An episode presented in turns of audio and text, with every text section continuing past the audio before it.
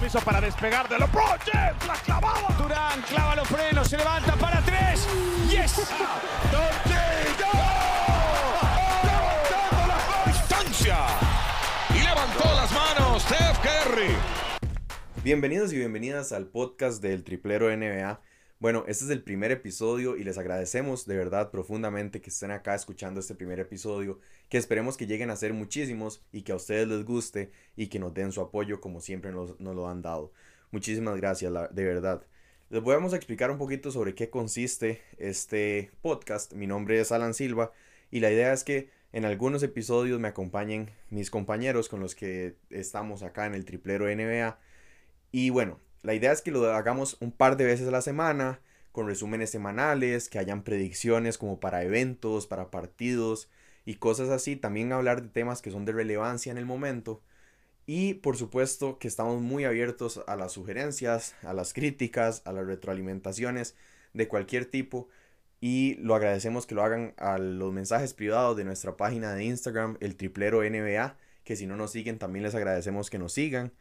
Y nada, pues obviamente estamos, esto es para ustedes y estamos abiertos a cualquier sugerencia y de verdad lo agradecemos muchísimo. Y bueno, pasemos a hablar del básquet de la NBA, que bueno, se acaba de terminar el, el In-Season Tournament que ha sido de lo que más ha dado de hablar en estos últimos días en la NBA. Pero primero, antes de hablar de que los Lakers se lograron coronar como campeones, que LeBron James ganó el MVP y todas estas cosas, hablemos un poco sobre el In-Season Tournament en general. Este nuevo torneo que empezaba este año, este año era su primera edición y era pues una moneda al aire de Adam Silver y no sabíamos cómo iba a funcionar, si de verdad iba a servir. Había gente que desde el principio decía que iba a ser bueno, que iba a aportar muchísimo. Había otra gente que no, que se oponía y que decía que esto no le encontraba el sentido, que simplemente era para o generar más plata o darle trofeos a los jugadores y cosas así. Pero bueno, yo creo que ya ahora que terminó, la gran mayoría de nosotros los fanáticos de la NBA podemos estar de acuerdo de que la verdad fue un acierto. La verdad, a quien no le parezca que este torneo da un básquetbol de buen nivel, da un básquetbol emocionante, y me parece que no vio los partidos, porque por supuesto que este torneo llegó para dar más interacción por parte de los fanáticos, llegó a que nosotros tuviésemos que ver con más detalle todos los partidos de este torneo porque lo volvían, se volvían más interesantes. Y es que me parece que un gran acierto es darnos partidos de alta relevancia en pleno noviembre o en pleno diciembre. Se sentían como partidos de playoffs, especialmente los que ya eran a partir de cuartos de final hasta ahora la final. Se sentían la verdad como un ambiente de playoffs, los jugadores se veían con una mentalidad diferente, se veía que, que buscaban ganar como de otra forma que en partido de temporada regular normalmente. Entonces sí, yo creo que tener baloncesto de esta calidad, baloncesto de este nivel en pleno diciembre, en pleno noviembre, la verdad es un acierto, la verdad para los fans es muy, muy importante. Y a mí me parece que Adam Silver, la verdad, tuvo un acierto, la NBA tuvo un acierto. Entonces es importante, es importante que este torneo ojalá se, que se siga dando, que hayan mejoras, porque siempre hay cosas por mejorar. Y me parece demasiado importante el significado que le dieron los jugadores a este torneo. Porque podemos ver un Tyrese Halliburton, podemos ver un LeBron James que se enfrentaron en la final, como jugaban. Jugaban con otra mentalidad, como ya dije. De verdad se mostraban las ganas de que, que- de que querían ganar. Y ya cuando ganaron, ya cuando los Lakers ganaron, la verdad celebraron bastante como si fuese un trofeo de NBA normal. Entonces, esto es muy importante que los jugadores también le hayan dado su importancia, por supuesto que tenían como recompensa un medio millón de dólares, pero es importante que le den esto para que se note el nivel, para que el nivel suba en pleno noviembre y diciembre y que tengamos dos periodos de la temporada en la que tengamos partidos de playoffs o bueno, atmósfera de playoffs. Y a quien no le gusta el básquetbol de playoffs en ya sea en noviembre, diciembre, abril o cuando sea, pero simplemente la competitividad fue muy fuerte y por supuesto es como otro tipo de playoffs.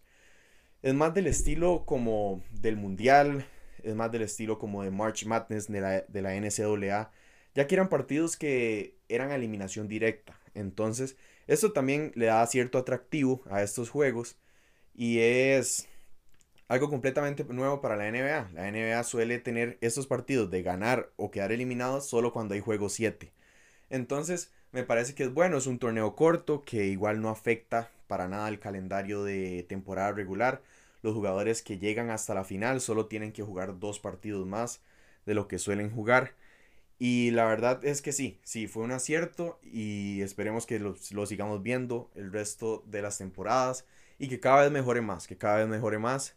Hay que ver si se sigue jugando el Final Four en Las Vegas, hay que ver qué pasa, hay que ver si se siguen poniendo estas canchas de otros colores que a mucha gente no le gustó. Pero sí, a fin de cuentas, ya sea que su equipo, el que usted apoya, haya quedado eliminado en fase de grupos o haya llegado hasta la final o haya incluso quedado campeón como quedaron los Lakers, es buen baloncesto. Si usted es fanático del baloncesto, definitivamente lo va a disfrutar sin importar, sin importar a cuál equipo le vaya, cuál equipo apoye. Entonces me parece un muy buen, un muy buen acierto por parte de la NBA. Y la verdad es que la NBA a nosotros nos encanta, pero es un show, es un espectáculo y eso fue lo que nos dio este torneo. Y bueno, ahora pasemos a hablar del equipo que salió campeón de este torneo del In-Season Tournament, Los Ángeles Lakers. Definitivamente el mejor equipo de ese torneo. Eh, terminaron con marca de 7 y 0, no perdieron ningún partido, llegaron a la final invictos, al igual que Indiana, pero pues le terminan dando su primera derrota a Indiana en ese partido de la final. Los Lakers simplemente fueron superiores a lo largo de este torneo, jugaron con otra mentalidad, jugaron muy bien en todos los partidos, incluso desde la fase de grupos, que vamos a repasar un poco cómo fue pues esta trayectoria de los Lakers para llegar al campeonato. Empezaron en un grupo contra Phoenix Suns, contra Memphis Grizzlies, Portland Trail Blazers y el Utah Jazz. Con Phoenix se enfrentaron, fue un partido reñido, se lo terminan llevando por tres puntos, así abrieron este torneo. Y la verdad es que ganar en el, en, en el pabellón, en la cancha de Phoenix, es bastante difícil. Y lo lograron por tres puntos y empezaron con el pie derecho. Después tenían tres rivales que no eran tan complicados. Son tres rivales que de hecho en este momento se encuentran al fondo de la tabla de la conferencia del oeste. Como lo son los Memphis, Memphis Grizzlies que han tenido pues una mala temporada, una mala temporada, un mal arranque de temporada que tampoco cuentan con Jamoran. Tuvieron una victoria fácil, 134 a 107 contra este equipo. Después visitaron a Portland. Portland, otro equipo que está en reconstrucción y que también tuvieron una victoria relativamente sencilla. Ya tenían marca de 3 y 0 ahí. Tenían que cerrar el grupo contra el Utah Jazz. Utah que también fue una victoria, pues fue una paliza, la verdad. Terminaron ganando por 32 puntos y se clasificaron como primer lugar de grupo con marca de 4 y 0, quedaron invictos a los cuartos de final, donde se volvían a enfrentar a Phoenix. Phoenix que ya se lo habían topado en el primer partido de la fase de grupos. Y bueno, en un partido que la verdad ha sido el que más le ha costado a los Lakers, o el que más le costó a los Lakers en este torneo, porque es un partido muy parejo, que se va a las últimas posesiones, los, los Phoenix Suns siempre llevan la delantera, hasta el último cuarto que los Lakers empiezan a acercarse, le logran remontar. Y hay una jugada muy polémica de la que se ha hablado mucho, que no se sabe si Austin Reeves tiene la posesión o no cuando LeBron James pide un tiempo fuera. Supongo que ya han visto esa jugada, pero sí es una jugada bastante controversial. Según los árbitros dicen que Austin Reeves todavía tenía el control del balón, estaba sosteniendo el balón contra su pierna, lo estaba apoyando contra su pierna. Lo cual, pues sí, es controversial para muchos, me incluyo. Me parece que no le tuvieron que haber dado ese tiempo extra a los Lakers. Pero bueno, eso pasó.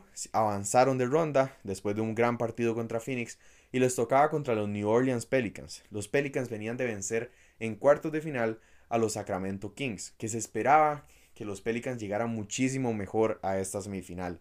Después de que le ganaran a los Kings, que eran un equipo que venía jugando bastante bien, se esperaba que los Pelicans dieran más de qué hablar, pero no, fue una paliza absoluta, con un LeBron James que también estaba intratable desde la primera mitad, pero fue una paliza absoluta, un partido decepcionante, la verdad, de Zion Williamson, más que todo en defensa, que no apareció, no apareció en defensa y en ofensiva tampoco fue que tuvo un muy buen partido. Y los Lakers ganaron cómoda y sencillamente. Y se clasificaron a la final, llegaron descansados a la final también. Y que se enfrentaron a Indiana Pacers. Que Indiana Pacers, por su parte, venía de vencer a dos favoritos del este. Venía de vencer a los Boston Celtics y venía de vencer a los Milwaukee Bucks.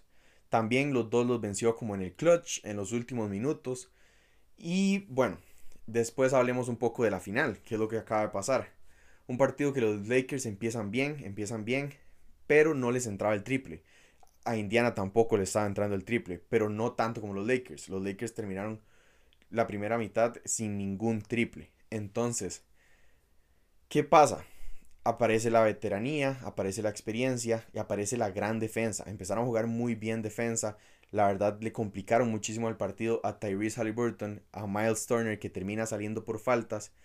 Y este equipo de Indiana Pacers, pues sí, venían jugando muy bien, tienen mucha energía, son jóvenes, pero si no tienen conectados a Tyrese Halliburton y a Miles Turner, cuesta mucho que logren funcionar, ya que esta es como la columna vertebral del equipo. Entonces, bueno, los Lakers se terminan llevando el partido. Un partidazo de Anthony Davis. Termina con más de 40 puntos. Termina con 20 rebotes. Termina con 5 asistencias, 4 tapones. De hecho, estas estadísticas que logró Anthony Davis no las lograba ningún otro pivot o ningún otro jugador de los Lakers que no fuera Elgin Baylor y Will Chamberlain. Entonces se metió con esos nombres que, bueno, son bastante, bastante importantes en la historia de la NBA y también de Los Ángeles Lakers. Se termina llevando el partido de los Lakers. La verdad, fue un partido tampoco fácil, tampoco diría que fácil, pero se lo terminan llevando cómodamente, lo supieron controlar desde que sacaron la ventaja. Y entonces se terminan coronando como los primeros campeones del In-Season Tournament de la primera edición. Y después anuncian a LeBron James como el MVP un récord más, un título más que suma LeBron James a su carrera y también Anthony Davis que suma otro título más que es este del campeón del In-Season Tournament. Y es que desde que los Lakers empezaron a ganar y a ganar y a ganar y a avanzar de rondas, se decía mucho que este campeonato, este torneo se inventó para que los Lakers ganaran, se inventó para que LeBron James ganara, se inventó para que Adam Silver le salvara la carrera a LeBron James. Y esto me parece tonterías, o sea, me parece completamente innecesario que haya esta discusión. Los Lakers, como ya dije, fueron completamente superiores en todos los, en todos los encuentros, en, en todos los partidos. El único que se les complicó un poco fue este contra Phoenix Suns en, cuartos de final, que sí había una jugada polémica, pero bueno, ya después la decisión arbitral es la que, la que lo define y después, incluso después del partido, cuando envían este reporte arbitral, dicen que no, que no se equivocaron en esta al darle el tiempo fuera a los Lakers y me parece que, que exista esta conversación en torno a este campeonato de los Lakers y este campeonato de LeBron James, este MVP de LeBron James, es absurdo. LeBron James dominó por completo este campeonato, lanzó para un 60% de triples en, a lo largo de estos 7 partidos. Es simple y sencillamente absurdo.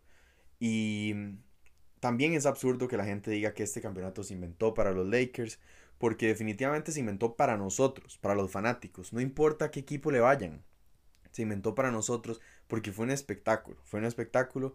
Y a quien no le gustaba al principio probablemente ya ahora le gusta. Y no se puede decir que el campeonato se inventó para los Lakers cuando de verdad jugaron mejor, cuando de verdad solo en un partido hubo una polémica arbitral porque en los otros fueron completamente dominantes en los otros muchos de los partidos terminaron por paliza.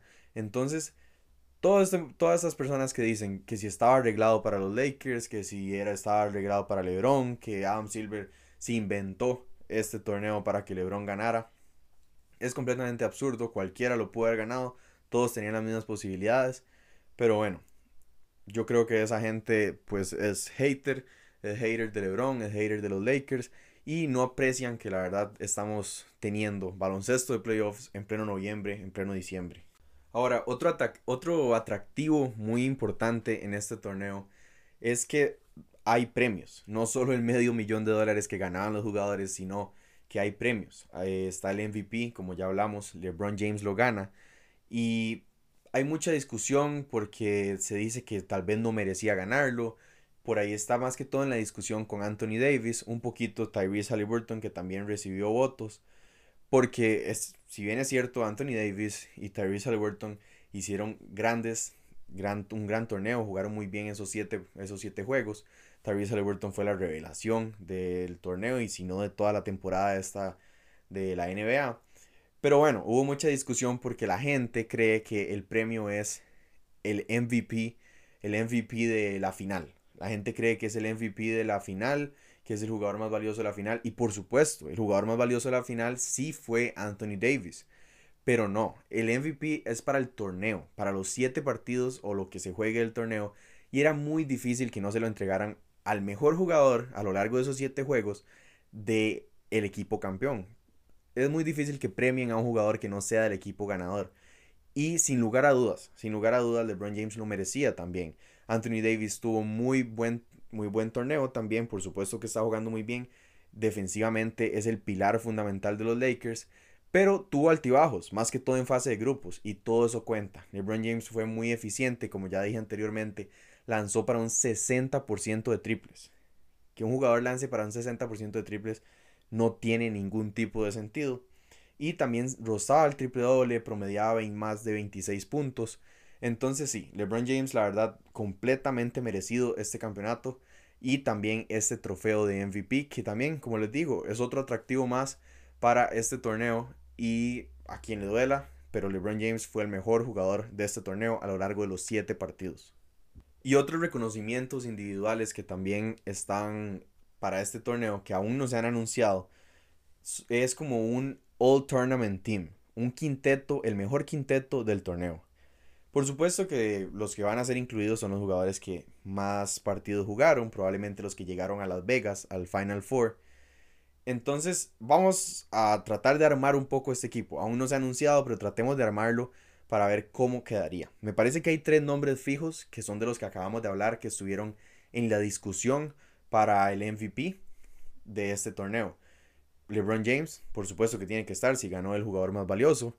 Anthony Davis, que fue el segundo jugador más valioso de estos Lakers, fue probablemente el mejor jugador defensivo de este torneo y me parece que tiene que estar sin lugar a dudas. Y también, por supuesto, el, el joven jugador que lideró a estos Pacers, Tyrese Halliburton, que fue toda una revelación y a pesar de que ese último partido no fue tan espectacular como el resto de juegos, tampoco fue un mal partido. Me parece que es un jugador que también lo hizo muy bien. Tenemos tres. Tenemos al base, Tyrese Halliburton.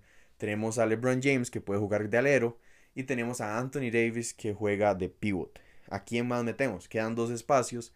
Y cuesta pensar en jugadores de estos dos equipos que llegaron a la final. Entonces vámonos a los que llegaron al Final Four.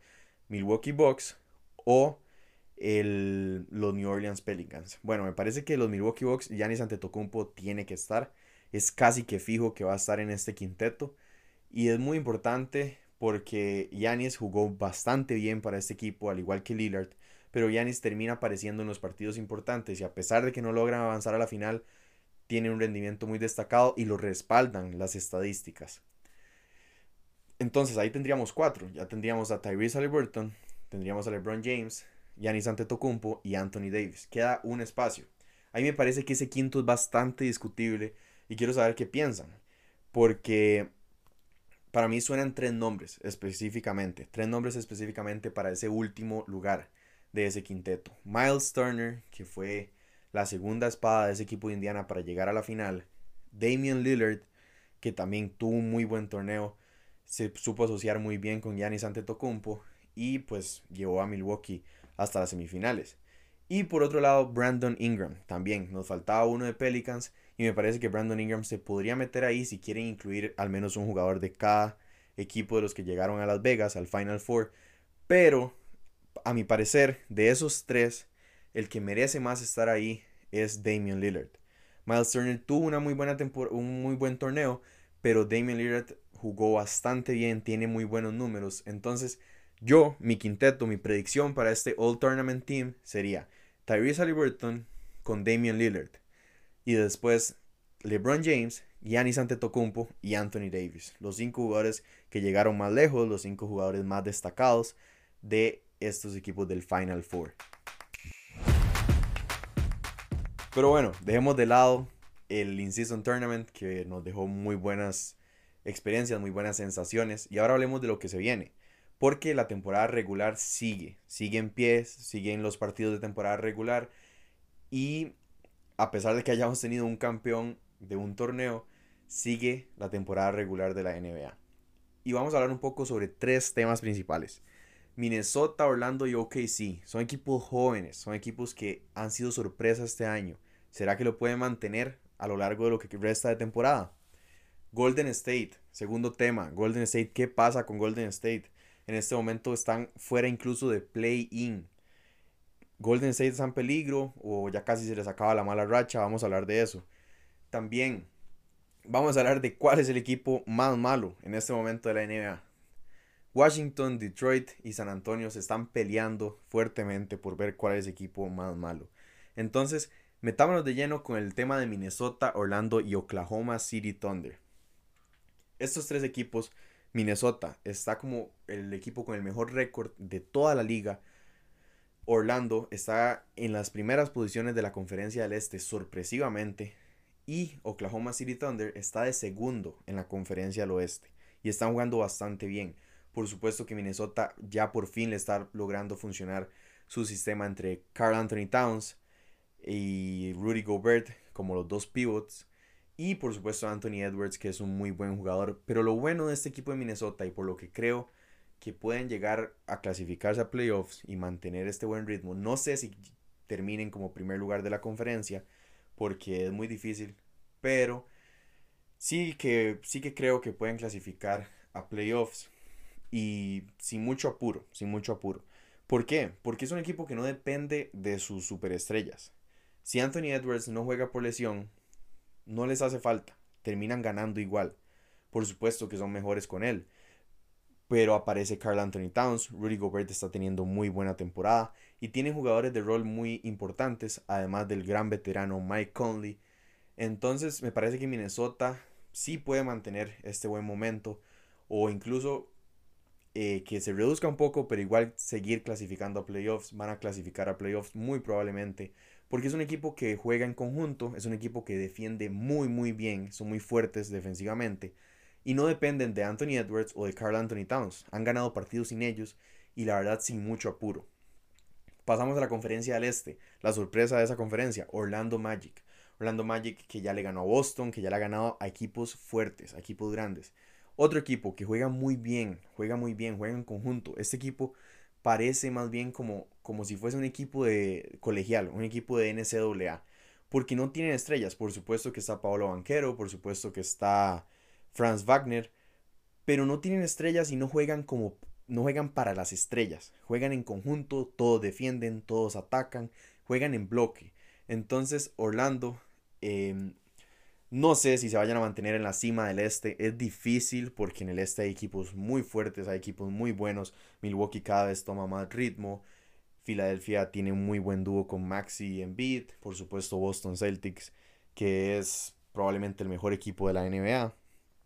Pero sí veo que se puedan clasificar a playoffs. No sé si tan seguro, no estoy tan seguro como con Minnesota, pero por lo menos play-in sí lo veo. Sí lo veo en play-in más que todo por esto, porque juegan muy bien en conjunto y es otro equipo que no depende tanto de sus estrellas. Pasamos al otro equipo, Oklahoma City Thunder, ya para terminar con estos equipos revelación. El Thunder, que por supuesto de la mano de uno, un jugador que es top 5, que es candidato top 5 al MVP esta temporada, que es Shea Gilgius Alexander. El canadiense ha, ha tenido una gran temporada, desde la temporada pasada viene arrastrando este nivel. Y Shea Gilgius Alexander pues está liderando un equipo muy joven de Oklahoma, pero muy profundo. Tiene muchos jugadores que tienen esta cultura, que están adaptando esta cultura, que están adaptando una identidad. Y por supuesto con Chet Holmgren, que hasta este año juega, que es novato, que también lo ha hecho muy bien. De hecho es el favorito para ganar el novato del año en este momento. Y tienen otras piezas muy interesantes, como es el caso de Josh Giddy, de Jalen Williams. Y otros jugadores como Isaiah Joe, Kayson Wallace que vienen, que vienen metiendo la mano, que vienen aportando al equipo y que son jugadores de rol, pero que lo hacen muy bien. Tienen mucha energía y por eso es que Oklahoma también puede mantener el tiempo. De nuevo, no estoy tan seguro como con Minnesota, que van a quedar en un muy buen, una muy buena posición, pero no me sorprendería. ¿Por qué no estoy tan seguro? Porque Shea Gilgis Alexander sí es muy importante. Shea Gilgis Alexander es el centro de ese equipo y todo gira alrededor de él. los otros jugadores, por supuesto, que son muy buenos, como es el caso de Chet. Pero no sé si sin Shea puedan seguir teniendo ese nivel en caso de que Shea sufra alguna lesión o algo así, que esperemos que no, para que siga teniendo esta, este temporadón que está teniendo. Ahora pasamos al segundo tema de lo que se viene para la temporada regular. Golden State Warriors. A pesar de que Stephen Curry está jugando bien, la verdad empezó mejor de lo que está en este momento. Pero el Golden State Warriors sigue perdiendo juegos. Golden State Warriors en este momento no está en una posición ni siquiera de play-in y está, la verdad, en un muy mal momento. Está en un mal momento. A pesar de que no tengan un récord tan malo en el oeste, no se pueden seguir perdiendo juegos de la manera en la que lo hacen. Llegan con ventaja al último cuarto y se la remontan. Ya les ha pasado varias veces, incluso contra el mismo equipo de Oklahoma, que les empatan el partido en la última jugada. De hecho, una vez fue con un triple de Chet Holmgren, otra vez fue por una falta de Draymond al mismo Chet Holmgren. Y se terminan yendo a tiempo extra y no les alcanza. Ya para el tiempo extra se ven cansados. Y el, por supuesto que un equipo más joven, como es el caso de Oklahoma, les termina ganando el juego. Y muchas veces les ha pasado esto. Llegan con buena ventaja, tienen una muy buena primera mitad, pero se caen. Se caen por completo en el segundo tiempo y específicamente en el último cuarto. No han sabido ejecutar bien, no han sabido administrar esas ventajas y me parece que cuando ya logren cambiar eso, pueden empezar a ganar. También me parece que una clave para que Golden State pueda salir de esta mala racha es confiar un poco más en sus jugadores jóvenes. Siguen dándole muchísimo protagonismo a un Andrew Wiggins, siguen dándole muchísimo protagonismo a un Clay Thompson, que no están teniendo buenas temporadas. Tienen alguno que otro partido bueno, pero no están teniendo tan buenas temporadas.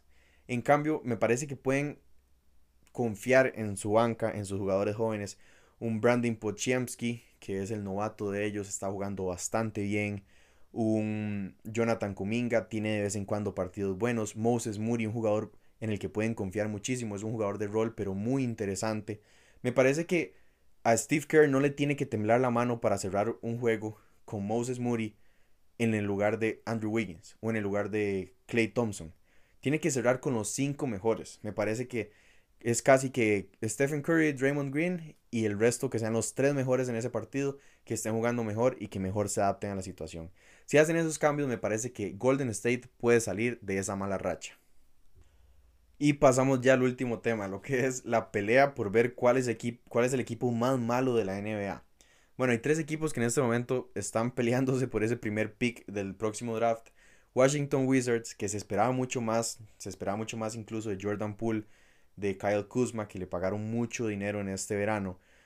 El otro equipo es Detroit Pistons, que tienen buenas piezas, tienen buenas piezas, contrataron a Monty Williams, que es un buen entrenador, pero no está funcionando. Y por último, San Antonio Spurs, que acaban de elegir a Víctor Wembanyama en el draft, que empezó bastante bien Wemby, pero le ha costado un poco más estos últimos juegos. A pesar de que pone números interesantes de vez en cuando, no es tan eficiente. Falla muchos tiros, su decisión de tiro no es tan buena. Y es, cierto, es más o menos una debilidad defensiva.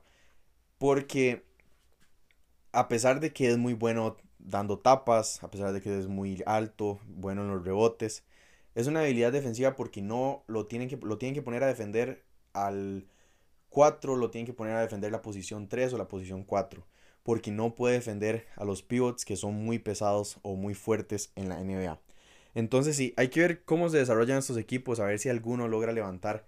Está bastante difícil, me parece que nombre por nombre eh, Detroit tiene un equipo más completo, pero no están funcionando, no están funcionando. En este momento San Antonio solo ha ganado 3 partidos lleva marca de 3 partidos ganados y 18 perdidos, en el caso de San Antonio. Y en la conferencia del Este, Washington también lleva 3 partidos ganados y 18 perdidos. Y Detroit Pistons, que es el peor equipo en este momento de la NBA, que solo lleva 2 partidos ganados y 20 perdidos. Lleva 19 partidos perdidos al hilo. 19 partidos seguidos perdiendo. Es una racha tremenda. San Antonio lleva 16 partidos seguidos perdiendo. Entonces, son los tres equipos que en este momento están más, más flojos, que están jugando peor y que por, por eso mismo están al fondo de la tabla. Yo les pregunto, ¿cuál creen que sea el peor equipo ya cuando termine la temporada y que esté más cerca de conseguir ese primer pick del draft?